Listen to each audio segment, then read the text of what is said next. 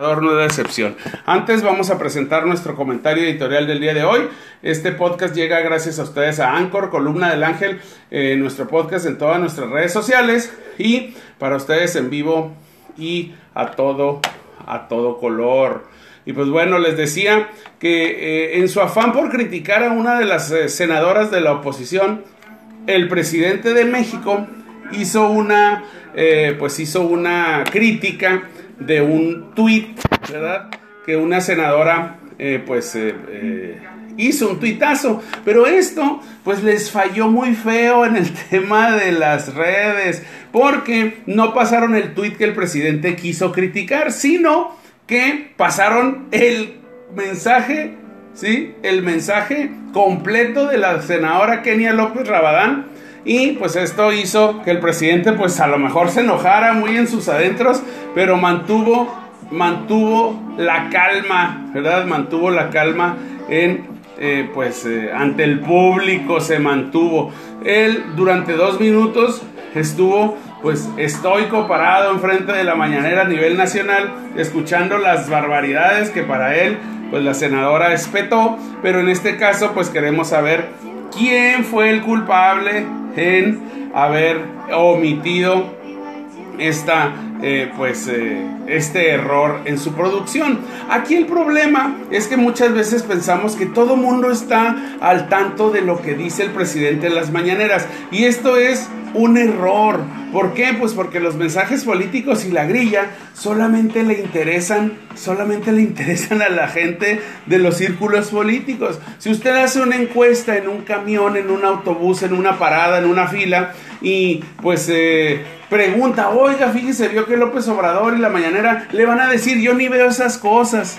Y así el presidente pues va a ver que el efecto de, equivocarse o no en las mañaneras pues a nadie le interesa. Nosotros que estamos permitidos en la información pues sí probablemente sea algo que nos esté ocupando ¿verdad? Del tema de, las, de la información nacional para llevárselas puntualmente a ustedes.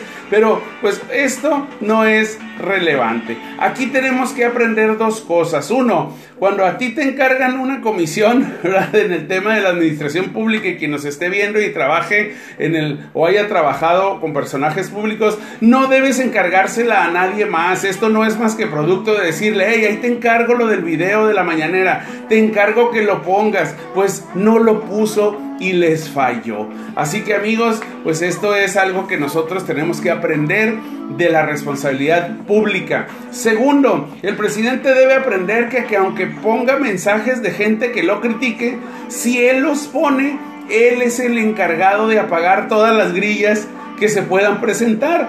Es decir, cuando tú tratas de ocultar algo que es inocultable, que no puedes tapar el sol con un dedo, pues el escándalo lo haces más grande. Así que esperemos que desde aquí en adelante él haya aprendido que a lo mejor poner grillas, un mensaje de Calderón, de Javier Lozano, de Diego Fernández y de todos aquellos que lo grillan en Twitter o en Facebook o en redes sociales, pues no le va a hacer nada si él lo pone incluso manejándolo de manera sarcástica. Así como se usa el sarcasmo para criticarlo, él debiera también recurrir a este recurso retórico, literario, ¿verdad? Que es el sarcasmo dramático para poder enfrentar sus eh, broncas políticas. Pero si lo hace, eh, pues seguido por algunos consejos de alguien que diga, no, presidente, tápelo, no transmita, no haga esto, el show se hace mayor. Así que pues bueno, esto lo vimos en esta semana amigos, para que vean que no todo le hace daño al presidente,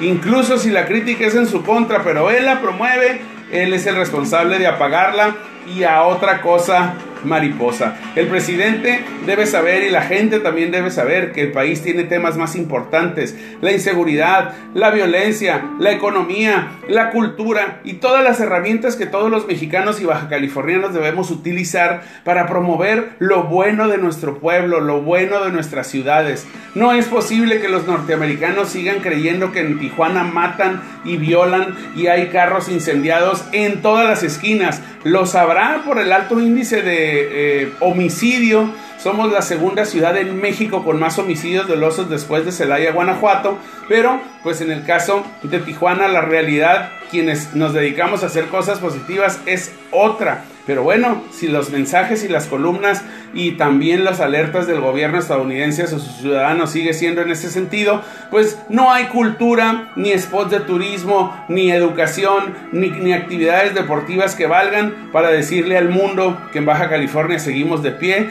y seguimos y que somos más los buenos. Así que amigos, este es el comentario editorial del día de hoy.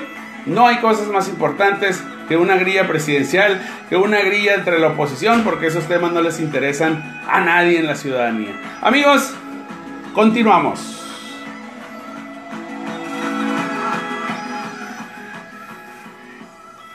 Gracias amigos y pues bueno, gracias por estar en esta transmisión. Saludamos a nuestra amiga Judith López. Buen, día Judith. Víctor Herrera, muchas gracias. Un saludote también. Eh, viernes de celebrar la vida, eso, eso es, así es, con esa gran actitud tenemos que aparecer en este viernes, amigos. Carolina Mora, muchas gracias. Araceli Sol, Judith López, Anita Salcido, Derek Servín, Saúl Camarillo, mi sobrina Araceli Huerta, muchas gracias, sobrina, un saludote. Y Claudia Macías Lizárraga, aquí en YouTube, nuestro amigo David Fernando Rodríguez.